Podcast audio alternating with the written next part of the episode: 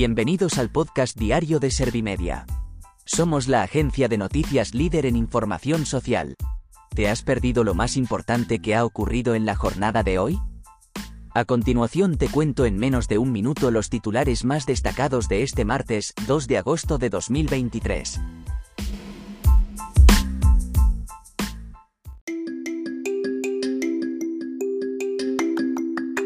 La Seguridad Social gana 21.945 afiliados en julio y roza los 20,9 millones, nuevo récord histórico. Álvarez reúne al Comité de Crisis de Exteriores para ultimar la evacuación de los españoles de Níger.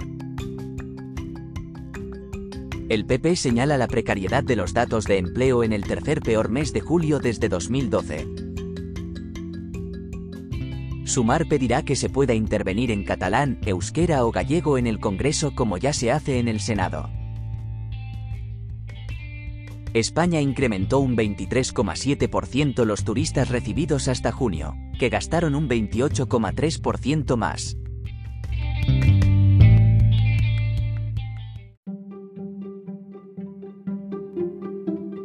¿Te han sabido a poco los titulares? Pues ahora te resumo en un par de minutos los datos más importantes de estas noticias.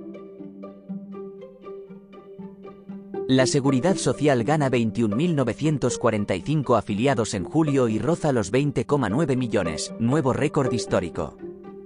Este nivel se ha alcanzado pese a los malos datos de la educación, sector que registra un descenso de más de 110.000 cotizantes.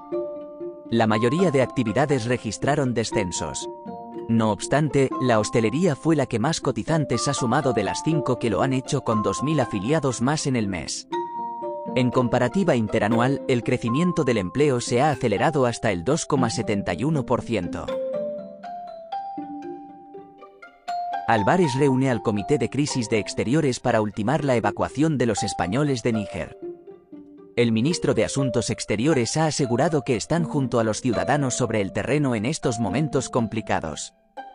Por otra parte, España ha suspendido su cooperación para el desarrollo bilateral con Níger y ha llamado a la vuelta al orden constitucional y la liberación del presidente democráticamente elegido.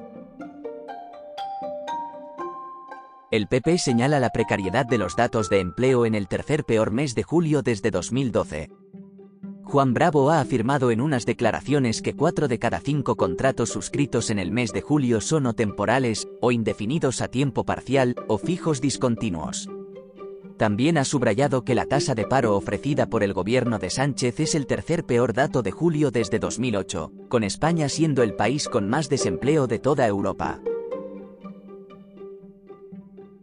Sumar pedirá que se pueda intervenir en catalán, euskera o gallego en el Congreso como ya se hace en el Senado. Yolanda Díaz ha aseverado que introducir las lenguas cooficiales es un modelo que tiene encaje constitucional y se ha preguntado por qué los ciudadanos no van a poder expresarse en estos idiomas y ha recalcado que la diversidad es la mayor riqueza para nuestro país. Por ello, ha anunciado que lo van a someter a debate con los grupos, también con el PSOE, para una mejora del reglamento de la Cámara.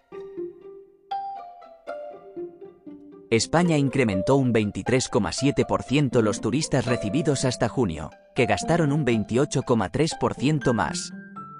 Con respecto a 2019, antes de la pandemia, el número de turistas que han visitado España todavía está un 1,6% por debajo, aunque su gasto es ya un 14,3% superior al de entonces. Por otro lado, las comunidades que más turistas han recibido son Cataluña, Canarias e Islas Baleares. En cambio, los principales países emisores en los seis primeros meses de 2023 fueron Reino Unido, Francia y Alemania.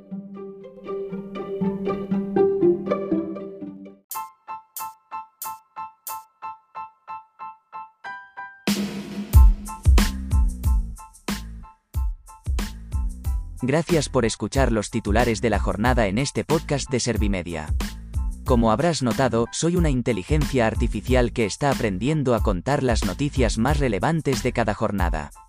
Poco a poco iré mejorando. Gracias por confiar en mí y gracias por informarte con Servimedia. Servimedia, líder en información social.